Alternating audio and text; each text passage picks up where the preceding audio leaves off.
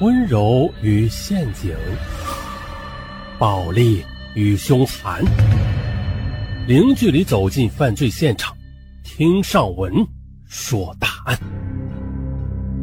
本节目由喜马拉雅独家播出。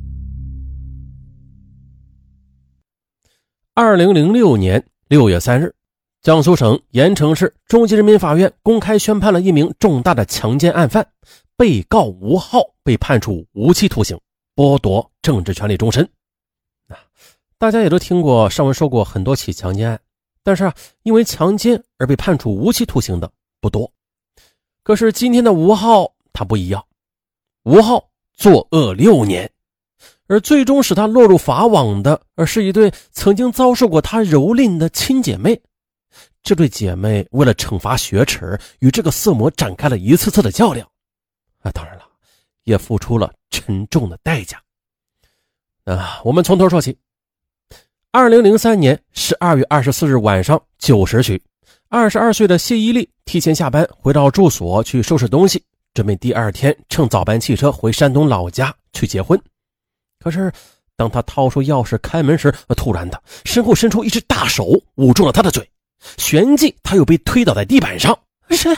他刚要叫喊呢，一名男子将一根冒着火花、吱吱直响的电击器伸到他的嘴边，用既凶狠又沉闷的声音警告他：“别动！我看你长得挺漂亮的，我只是想和你玩玩，不怕死你就喊呐！”这话音刚落呢，男子一把便拉下了他的裤子。这突如其来的情况使谢依丽吓傻了，他一边反抗一边央求道：“不要，大哥，你要钱要东西，你随便拿。”你千万不能碰我的身子！明天我就要回山东老家结婚了。如果未婚夫他一辈子也不会原谅我的。那男人却伸出大手，啪啪的打了谢依丽几个耳光，并且用电击器打了他的双臂。谢依丽顿时觉得浑身一阵麻木，动弹不得。几分钟后，兽性得到满足的男子讪笑一声：“哎呀，还真的是个蠢儿。”说完的，便大摇大摆的离开了作案现场。而可怜的谢依丽，她顾不得浑身的伤痛，打开热水器，烧了满满一浴缸的热水，把身子洗了又洗，冲了又冲。当晚的姐姐谢艳丽下班回家，听了妹妹的哭诉，姐妹俩一夜未眠。第二天一早就到公安局报了案。侦查员向谢依丽详细的了解情况，又勘察了现场，搜集了证据。谢依丽。又到医院妇科做了检查。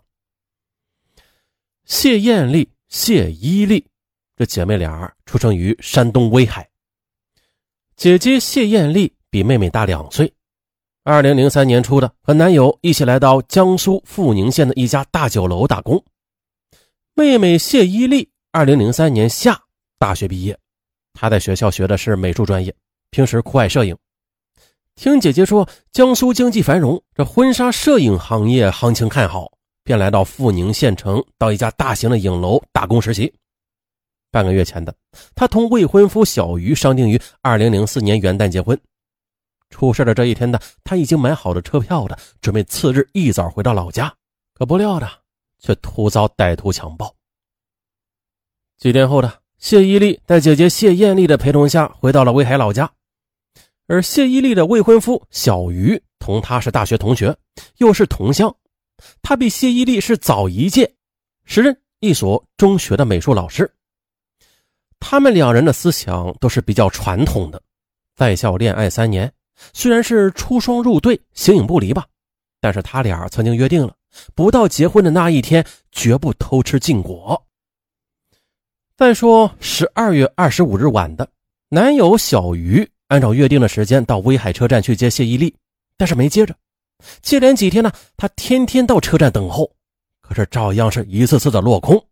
他不仅心急火燎，他预感到这未婚妻可能是出了什么事儿。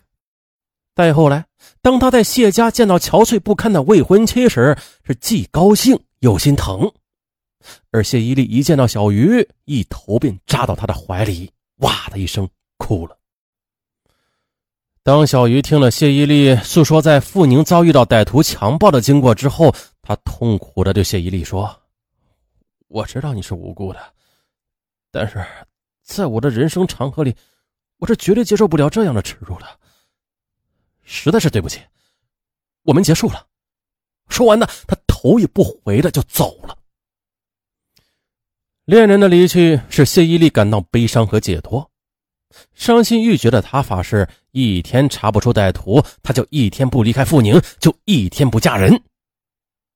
她没有在家过完元旦，当天呢就和姐姐一道又买了回程的车票，返回了富宁。她决心要想尽一切办法抓到凶手，以证明自己的清白。返回富宁之后，谢依丽不愿再回到自己曾惨遭蹂躏的住所，姐妹俩换了地方，重新租了房子。之后呢，谢依丽连着数日到富宁县公安局，强烈要求尽快抓到歹徒。可是这情况却不容乐观。侦查人员向谢依丽解释说，富宁县城自1998年以来，连续的发生了多起持刀持电棍入室强奸的案件。犯罪分子的作案手段还有特征大致相同，很可能是系一人所为的。由于犯罪分子特别狡猾，通常是采取夜间闭灯作案，所以就没有人能够说出他真实的模样和特征。同时呢，犯罪分子采取的是打一枪换一个地方，时而连续作案，时而蛰伏几个月不动的作案手法。也就是说呀，毫无规律啊，这就更加增加了破案的难度。虽然呢，公安机关是采取了并案侦查、内紧外松的政策，但是一直都没有发现破案线索。谢依丽听了警方的案情介绍之后，她决定了一件事情，就是主动协助警方查找罪犯。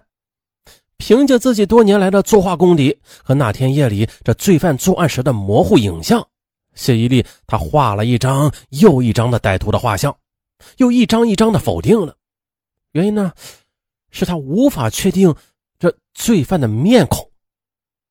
与此同时的，他努力回忆罪犯的几个特征：力气不是特别大，像是才刚出校门不久的学生或者机关工作的人手；这手也是不粗糙的，肯定不是进城打工的农民工或者在工厂操作机器的干粗活的工人。口音是当地人。再次来到县公安局。谢依丽把自己所画的罪犯的模拟像交给办案人员，并且将自己归纳的歹徒的特征向办案人员也是做了反映。哎，他提供的情况对警方缩小排查范围也是起到了很重要的作用。接着呀，为了查找线索，谢依丽放弃了晚上上班可以拿加班费的机会。每天晚饭之后，他穿上一套半旧的军装，戴上一顶军帽，打扮成了一名男退伍军人的模样。又借着夜色来到他原来住过的出租屋房的附近的街头巷尾巡查，可是啊，一连坚持了多日，仍未发现罪犯的踪迹。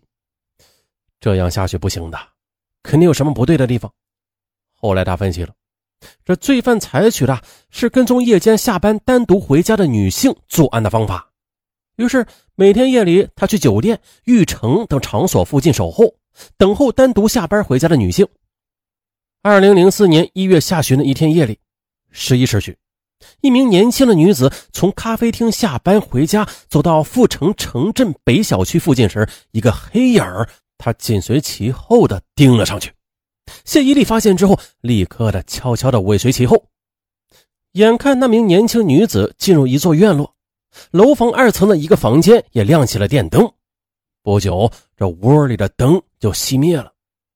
果然的，时间不长，那个隐藏在暗处的黑影儿，他一纵身便上了院墙，迅速来到二层，推开那间屋子的窗户，便钻了进去。哎呀，看到这一情景，谢依丽的心马上就提到了嗓子眼儿。他预感到罪犯马上就要下手了，于是立即拨通了侦查人员的手机。可是几分钟过去了，侦查人员还未赶到，而屋子里却一丁点的动静都没有。他觉得情况不妙，救人要紧。便立刻高喊：“抓贼呀！有强盗啊！”那个房间的门一下子就打开了，一个黑影窜出房门外，跳墙就跑了。附近邻居和侦查人员先后赶到现场，屋里那位女子拉亮了电灯，她向侦查人员哭诉，说自己刚刚入睡的朦胧中呢，就觉得有人趴到了身上，她刚要叫喊，这裤子已经被剪破了，接着就是一根电警棍将她给电麻木了。啊，若不是有人呼喊的话。那自己可就惨了。啊，虽然这一次没有抓住罪犯，但是谢依丽对查找罪犯的信心却更足了。从此呢，他天天坚持晚上八时出发，到深夜十二时这才回家，就连大年三十的晚上也未曾间断过。